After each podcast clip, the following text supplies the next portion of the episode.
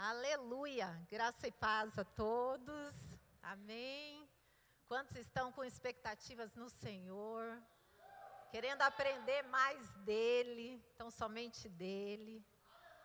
E olha que lindo, né? Nós cantamos o que dizer, o que fazer, mais que ser bem-vindo, nós te desejamos.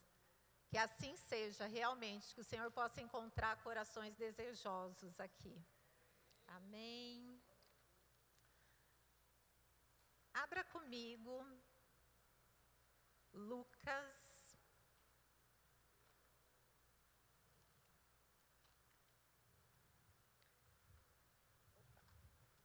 Capítulo 24. Antes de eu fazer a leitura, né, eu quero agradecer pela confiança, né, que o pastor, a pastora sempre nos dá, né, e dizer que eu sou muito grata de estar ministrando a palavra de Deus. E é um peso, né, pastora? As pernas, o suor, né? E essa mensagem, ela é interessante, porque algum tempo atrás, eu estava indo trabalhar e dá aproximadamente uns 11 a 12 quilômetros até onde eu vou. E eu não gosto de dirigir, mas todo dia eu tenho que ir. E aí eu estava conversando com Jesus, né? Eu falei, Jesus, será que eu te conheço, né? E assim, perguntando ali nas minhas indagações, porque a máscara eu achei fantástico agora. A gente coloca ela e pode ir falando e ninguém fica, né, os carros que param do lado nem vê. Alguém se identificou? E aí eu ali nas minhas indagações, né, ele falou, Sandra, Sandra, né? Ele falou, tem horas que você é engraçada, né? Ele falou, mas vamos lá. Então, eu quero só dizer que essa mensagem foi nas minhas idas, no meu caminho. E o título dela, na minha Bíblia, é O Caminho de Emaús. Eu não sei como é que está na sua. É a partir do versículo 13.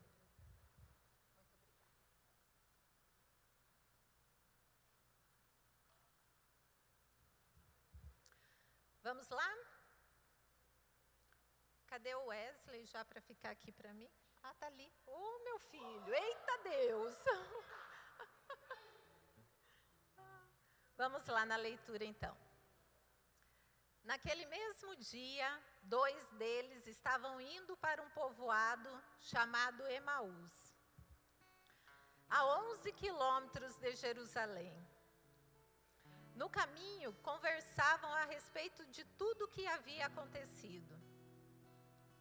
Enquanto conversavam e discutiam, o próprio Jesus se aproximou e começou a caminhar com eles. Mas os olhos deles foram impedidos de reconhecê-lo. Ele lhes perguntou: Sobre o que vocês estão discutindo enquanto caminham? Eles pararam com os rostos entristecidos. Um deles, chamado Cleopas, perguntou-lhe: Você é o único visitante em Jerusalém que não sabe das coisas que ali aconteceram nesses dias? Que coisas? perguntou ele. O que aconteceu com Jesus de Nazaré? responderam eles. Ele era um profeta, poderoso em palavras e em obras diante de Deus e de todo o povo. Os chefes dos sacerdotes e as nossas autoridades o entregaram para ser condenado à morte e o crucificaram. E nós esperávamos que era ele que ia trazer a redenção a Israel. E hoje é o terceiro dia desde que tudo isso aconteceu. Algumas das mulheres entre nós nos deram um susto hoje.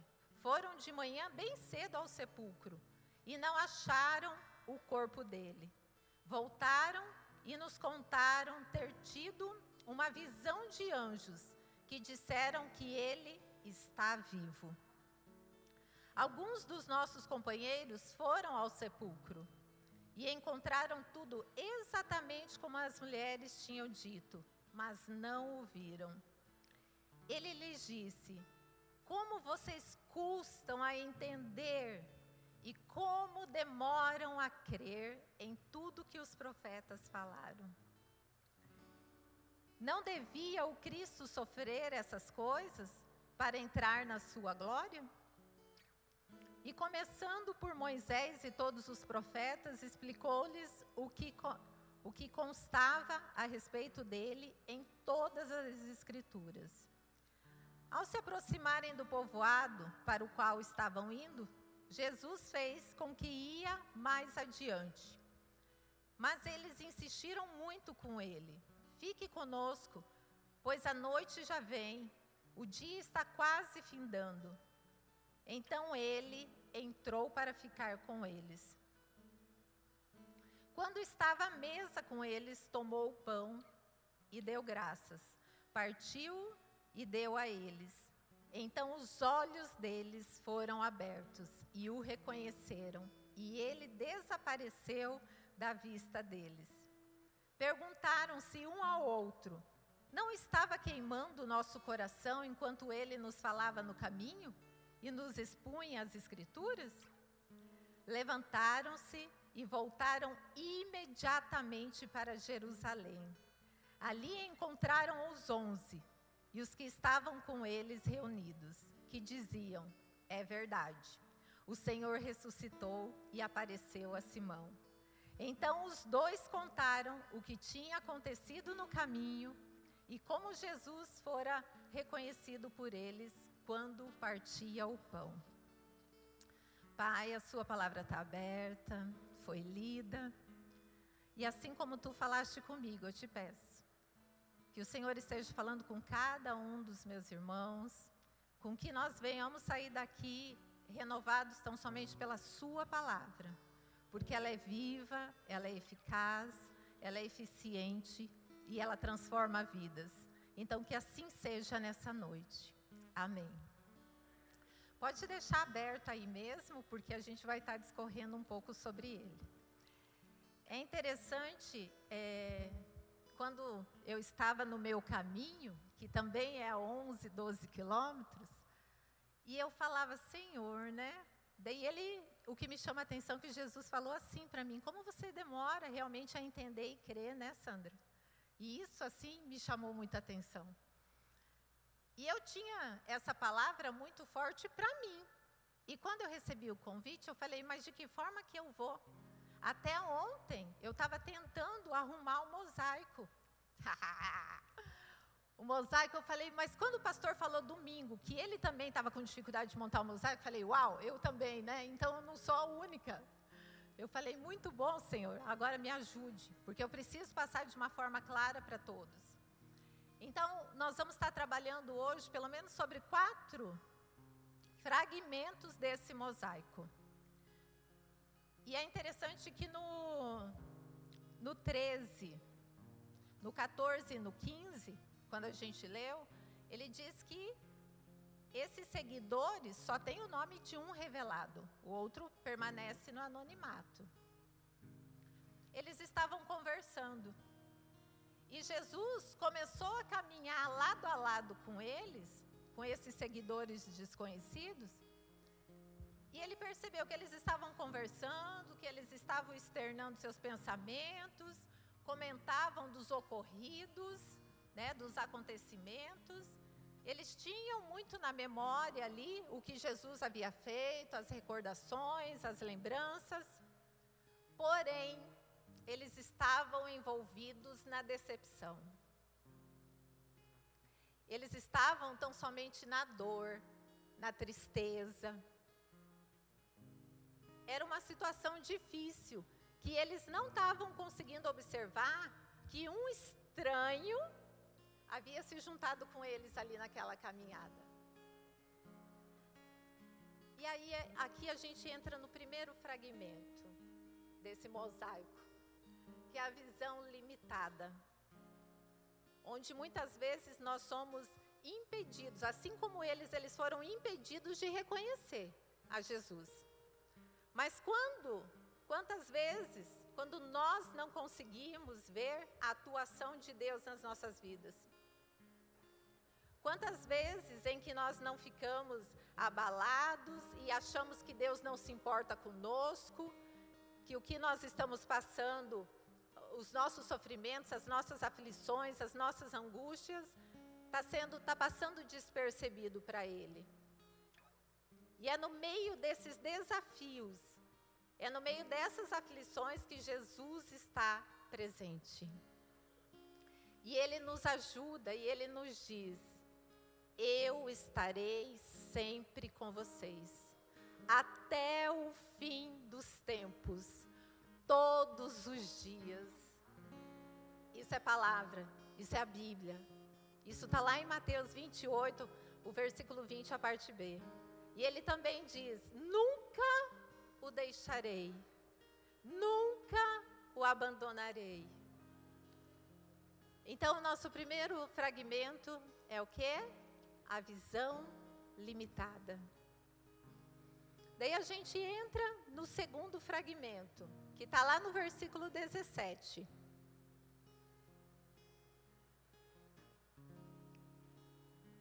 Sobre o que vocês estão discutindo enquanto o caminho, e eu acho isso fantástico. Como eu gosto quando Jesus ele faz as perguntas. Porque quando ele faz as perguntas, não é porque ele não sabe a resposta. Não é para não é por isso. Ele fala: "Por quê? Por que vocês estão tristes?" Ele sabe o motivo. Mas o que que acontece? É que é no diálogo, é no relacionamento, é na troca de informações em que a gente estreita realmente o relacionamento com o outro. Abra comigo rapidinho, Lucas 18, a partir do 35.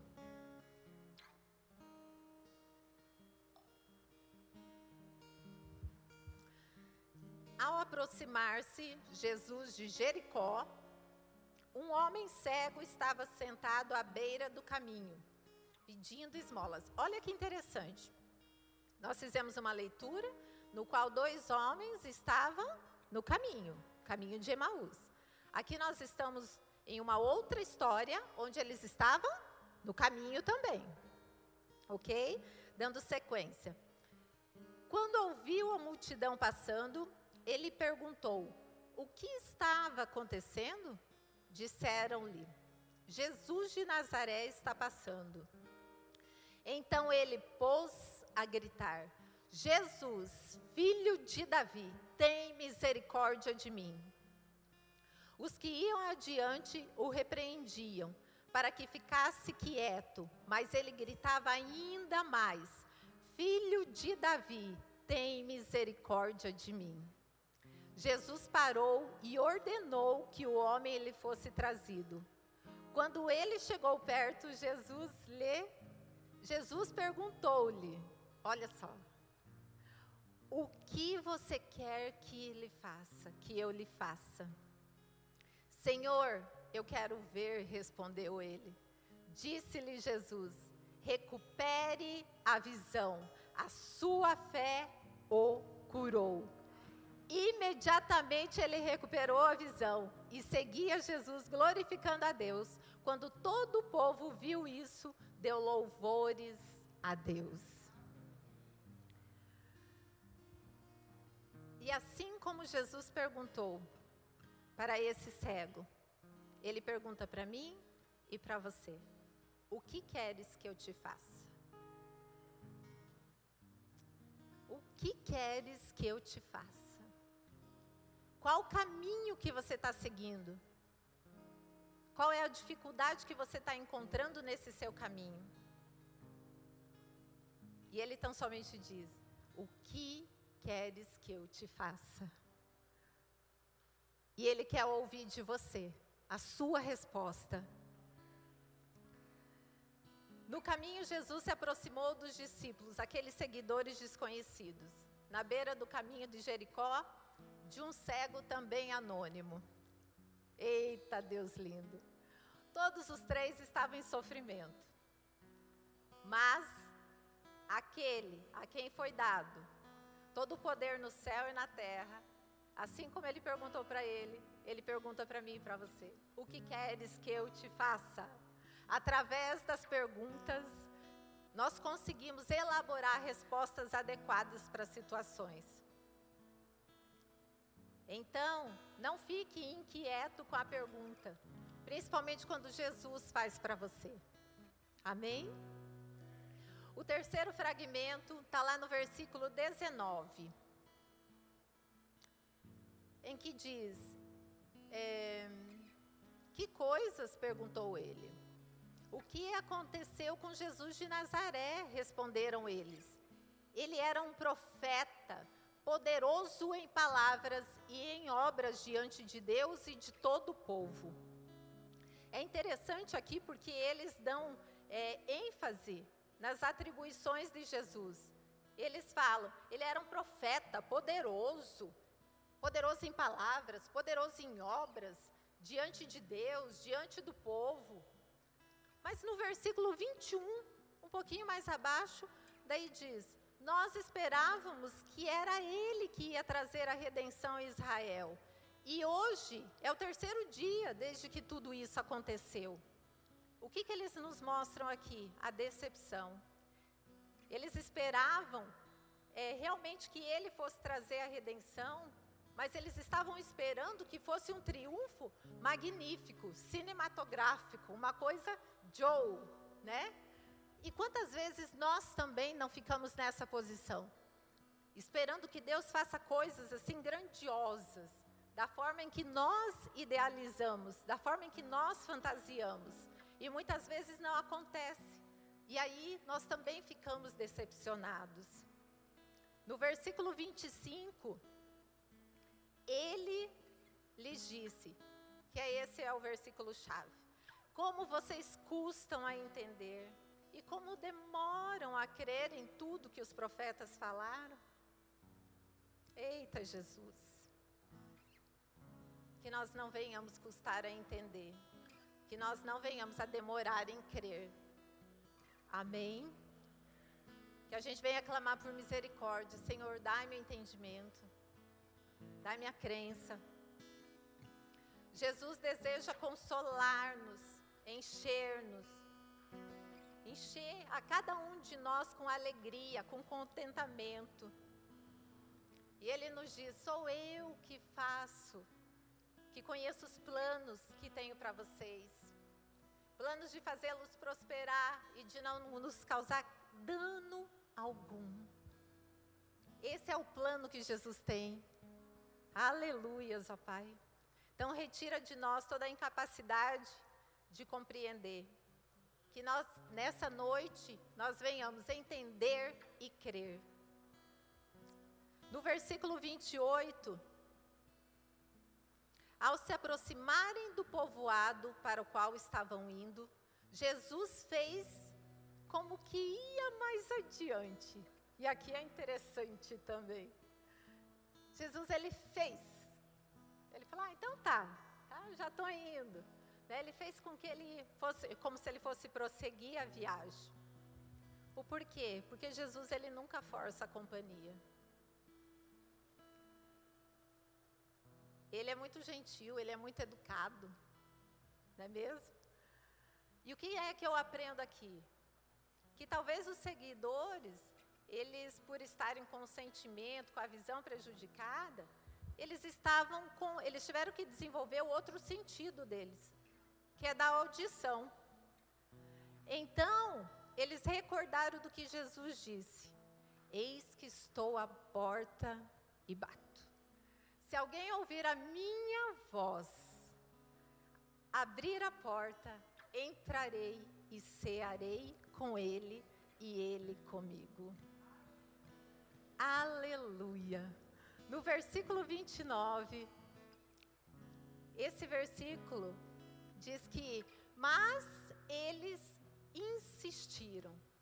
E talvez eles até cantaram algo para Jesus ali naquele momento.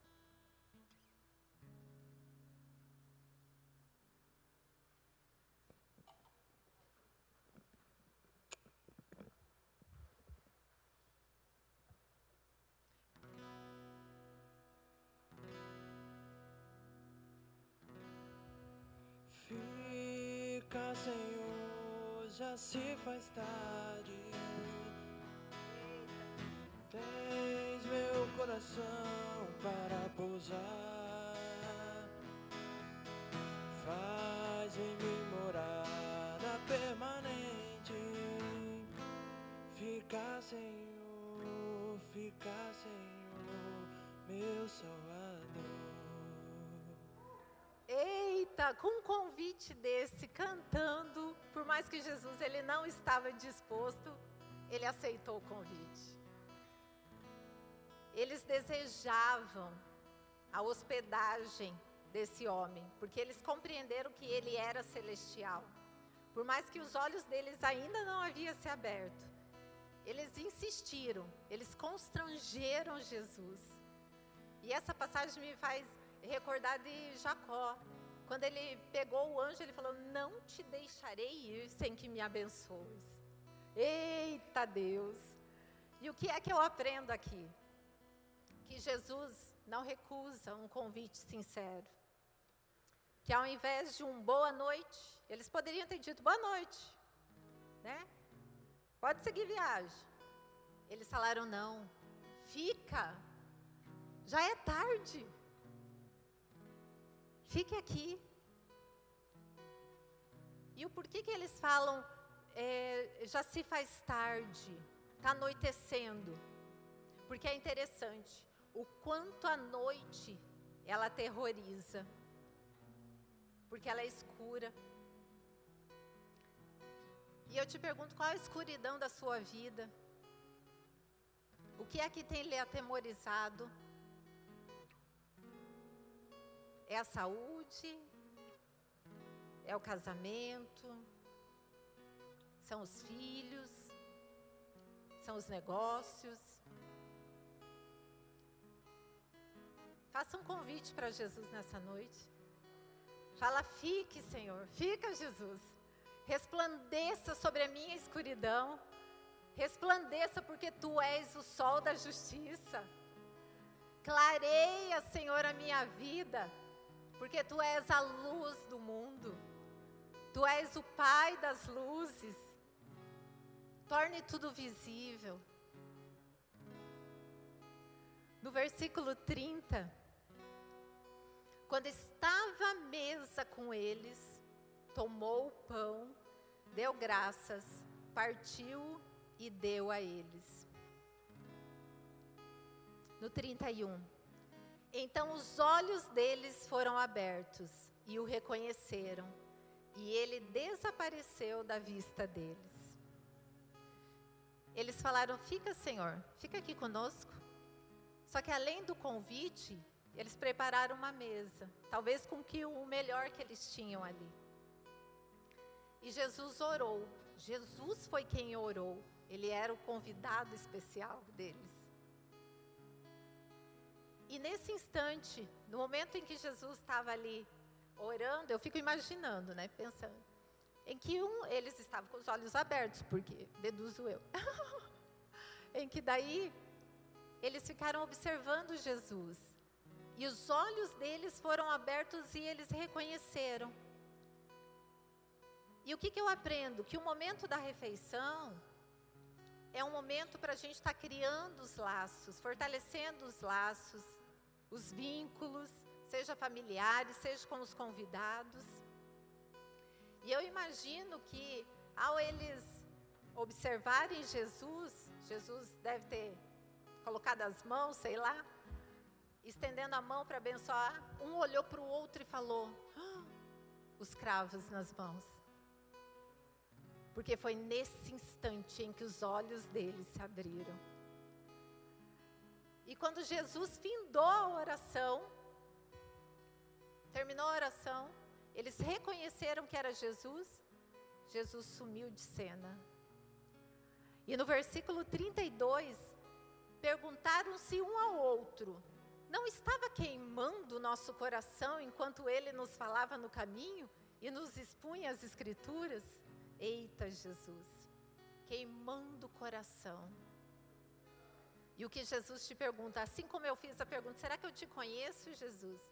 E ele falou, Sandra, como que está o seu coração? Está queimando quando você lê sobre mim? eu falei, é, acho que tá. Ele falou, então tá certo, então está no caminho. Eu falei, eita Deus, obrigado. E assim ele nos pergunta nessa noite, como que está o seu coração? Está queimando quando você lê? Quando você busca compreender? As palavras de Jesus penetravam na alma. Ele falava com ternura, com simpatia, com esperança, com interesse. Era uma jubilosa expectativa, todos os que ali deviam estar ouvindo ele. Jesus, nesse caminho, ele não realizou nenhum milagre. Ele só proferiu a palavra, que é pura, que é verdadeira, que é eficaz e que abriu a mente deles para eles compreenderem, para eles entenderem e para eles crerem. E é interessante que aqui diz que daí Jesus saiu, eles estavam à mesa, mas não diz que eles comeram, mas diz que eles retornaram para o caminho. E daí eu fiquei pensando, mas estava à noite ainda. Né? Eles estavam com receio da noite, estava à noite, e aí? Só que acontece que o cansaço desapareceu. A fadiga sumiu. A fome, eles falaram: "Que isso? Nós estávamos com o pão da vida. Que fome? Não preciso ter". Eles foram saciados. Eles estavam cheios de alegria nesse momento. E eles retornaram o mesmo caminho, porém com um sorriso no rosto e com alegria na alma. E é isso que o Senhor quer. No seu caminho de dificuldade, que você ande com um sorriso no rosto e alegria na alma. E o que é que eu aprendo? Que pode estar escuro, pode ter lugares que não é seguro, pode ter situações diversas ocorrendo e que não estejam de acordo com aquilo que eu idealizei, com aquilo que eu projetei.